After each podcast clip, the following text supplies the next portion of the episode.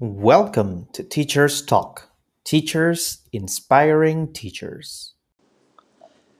Hola teachers, esta semana tuvimos a un gran invitado, nuestro padrino. Eh, estuvo con nosotros Oscar Hernández Zavala, el jefe de planeación, evaluación y certificación del Centro de Estudio de Lenguas Extranjeras de la Universidad Autónoma de Occidente. Aquí en Sinaloa es más conocido como el CELE de la UADO Oscar es un gran amigo, un gran profesional y sin duda tuvimos una gran charla, nos divertimos mucho platicando de nuestros inicios y de cómo encontrar eso que nos hace únicos y especiales en nuestra profesión.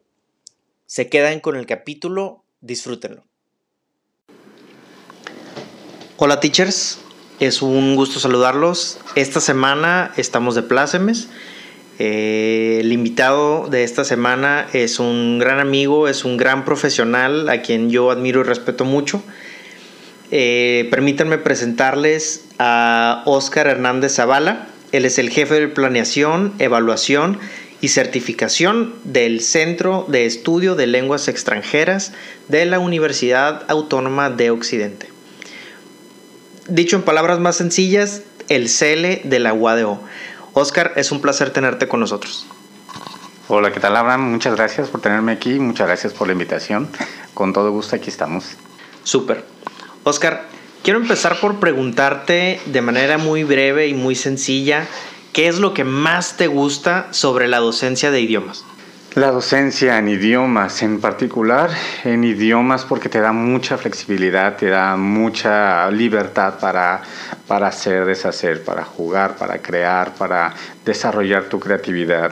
Eh, ves el crecimiento, ves una persona que no conoce un idioma y desde los bases empiezas a, a, formar ese conocimiento y al final ves un producto, una persona que ya tiene dominio del idioma y que al mismo tiempo desarrolla otras habilidades sociales también. Eh, te da muchísima satisfacción ver el crecimiento de los muchachos y obviamente uno como persona crece también en este, en este, en este ambiente. Claro, el factor de crecimiento y desarrollo profesional siempre es un factor clave, Oscar, debes estar de acuerdo conmigo, en el proceso de la enseñanza y cómo vamos llevando a los muchachos del punto A al punto B y como bien lo mencionas, ver cómo van desarrollándose y cómo van eh, demostrando que están adquiriendo estas competencias lingüísticas, lo hace sumamente satisfactorio para nosotros los maestros que lo vemos en el día a día, ¿no? Oscar, todos tenemos una historia sobre cómo iniciamos en este mundo de la enseñanza y de la docencia. ¿Nos platicas tu historia? Sí, claro que sí. Mm, pues bueno, fue muy particular. Yo realmente llegué a los idiomas como por accidente, por así decirlo. Eh, buscando empleos, obviamente como un joven recién eh, salió de la universidad y buscando dónde colocarte. ¿no? Eh, de las primeras veces empieza uno a arrojar currículums por todos lados y en uno de ellos una escuela mm, particular me aceptó me empezaron a entrenar, empecé a conocer el ambiente, eh, empecé a asistir a diferentes tipos de, cursos y eh, eh, lugares que te entrenaban y te preparaban para dar clases.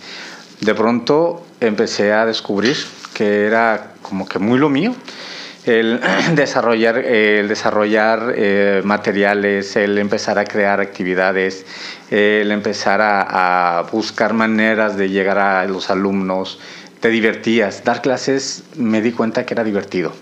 Disfrutaba yo dar una clase, disfrutaba yo trabajar con los muchachos.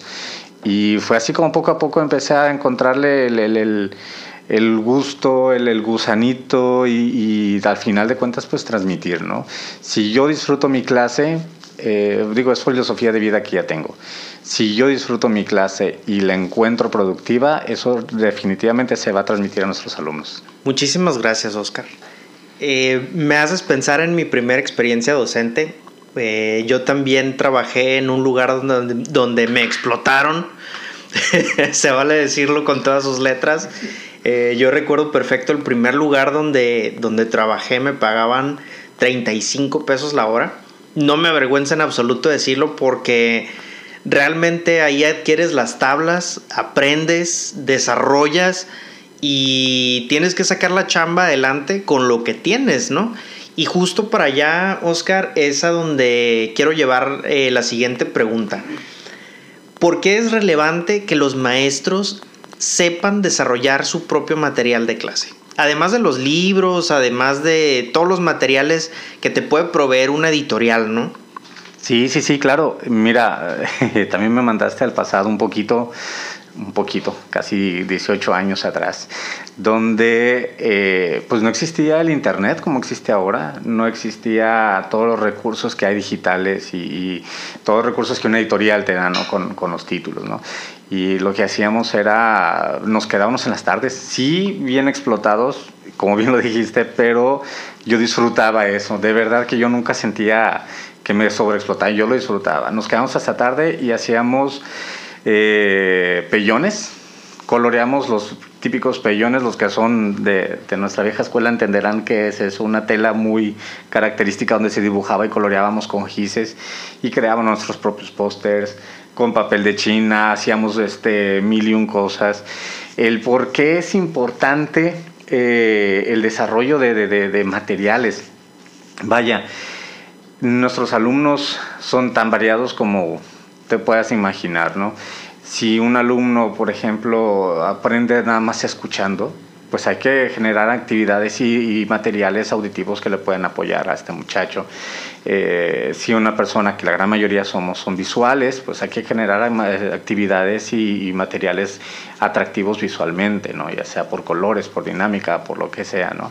Entonces es importante que el maestro que está al frente, el, el, el teacher, eh, tenga la suficiente creatividad, tenga la suficiente eh, motivación, puedo decir, de comprometerse a una clase, comprometerse a, generar materiales adecuados a dos tipos de alumnos.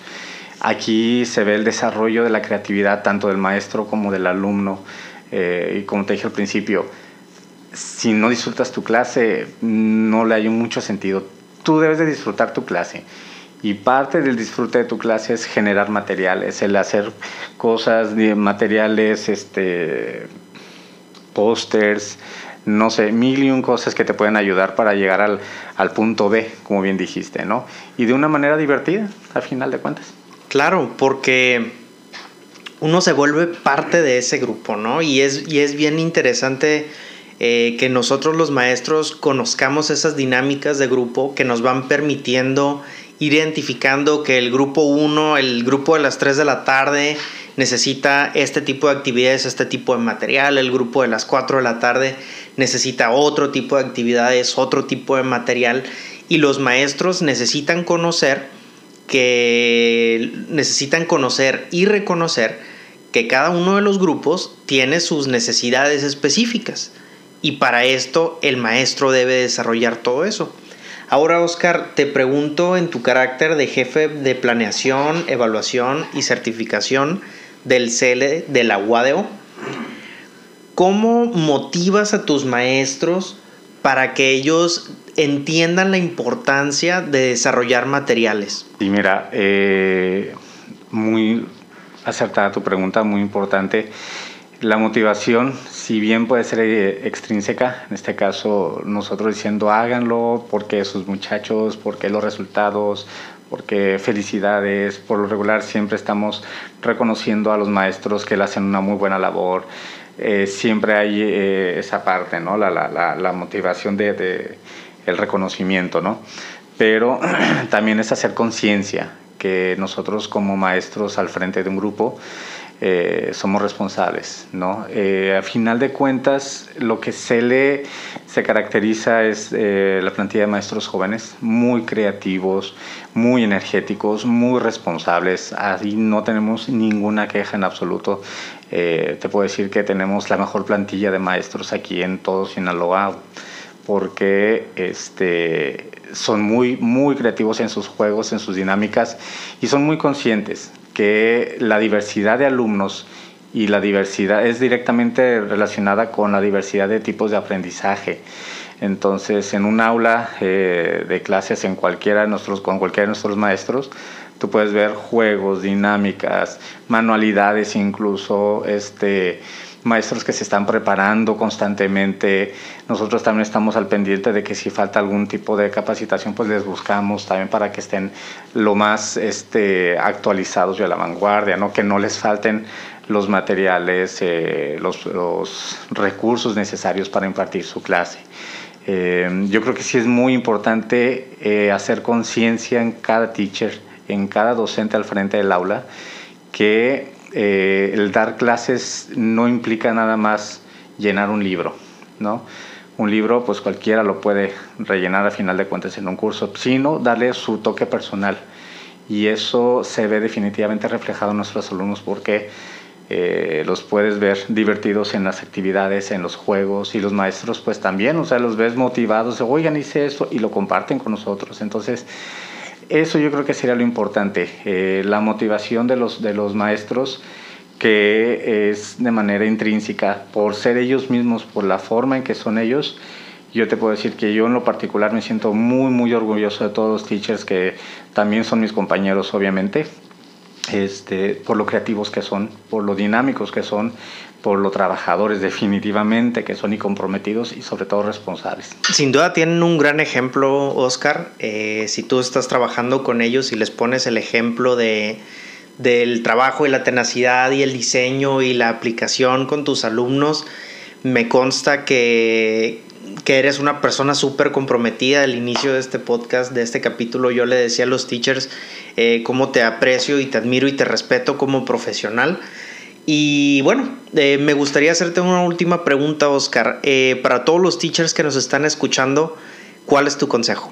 Híjoles, que disfruten su clase, que no se estresen, que vivan el día, vivan su clase, que su clase sea un motivante para energizarse, para aprender cosas.